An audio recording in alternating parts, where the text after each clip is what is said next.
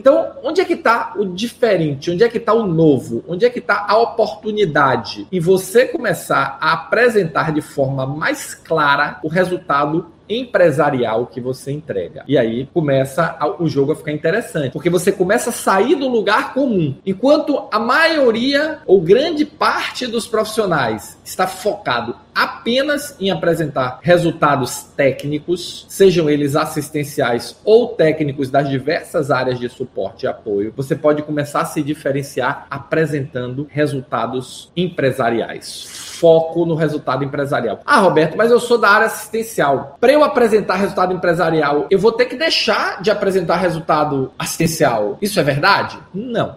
Isso não é verdade. Na verdade, o que você precisa fazer é somar a apresentação e o foco no resultado empresarial ao resultado assistencial. Não é diminuir um para apresentar o outro, não é diminuir um para focar no outro. É manter cada vez mais alto o resultado técnico assistencial que você entrega, mas entender que esse resultado técnico assistencial ele é meio para um objetivo empresarial. E esse objetivo empresarial precisa ser destacado precisa ser focado, precisa ser apresentado. E cada vez mais vai se destacar e vai ser reconhecido quem conseguir entregar mais resultado empresarial, mas não apenas entregar, entregar e mostrar que entregou. Sabe aquele ditado? Não basta a mulher de César ser honesta, ela precisa parecer honesta. Não basta você entregar resultado, você vai precisar também apresentar e divulgar esse resultado de uma forma bacana, de uma forma profissional, de uma forma muito positiva. Então, o primeiro aspecto é esse, tá? Mas que resultado? Qual é o resultado empresarial que a sua área produz? Como é que a sua área, você líder, você gestor, como é que a sua área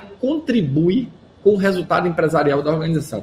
E aqui não interessa se você é um supervisor, se você é um coordenador, se você é um gerente, se você é um diretor, se você é um superintendente. Se você ocupa qualquer função de gestão e liderança, com a mais absoluta certeza, espera-se que você contribua com o resultado empresarial, além do resultado técnico. Então, a primeira coisa é entender qual é o resultado empresarial que você precisa, a sua área precisa alcançar. E aí, para isso, existem as ferramentas de planejamento. Existe o planejamento estratégico, que é o planejamento da corporação, da organização da companhia, da empresa, do hospital, do, da operadora. E esse planejamento precisa ser desdobrado até o seu nível. Ah, Roberto, mas a minha organização tem um planejamento estratégico, mas ela não faz o desdobramento até o meu nível, até o nível de supervisão, de coordenação. Como é que eu faço? Então, aí o que é que você precisa fazer? Você precisa pegar esse planejamento, entender a missão, entender a visão, entender os objetivos de curto, médio e longo prazo. Falar em longo prazo hoje é um troço meio esquisito nesse momento que a gente está. Mas ele existe. Por mais que o longo seja próximo,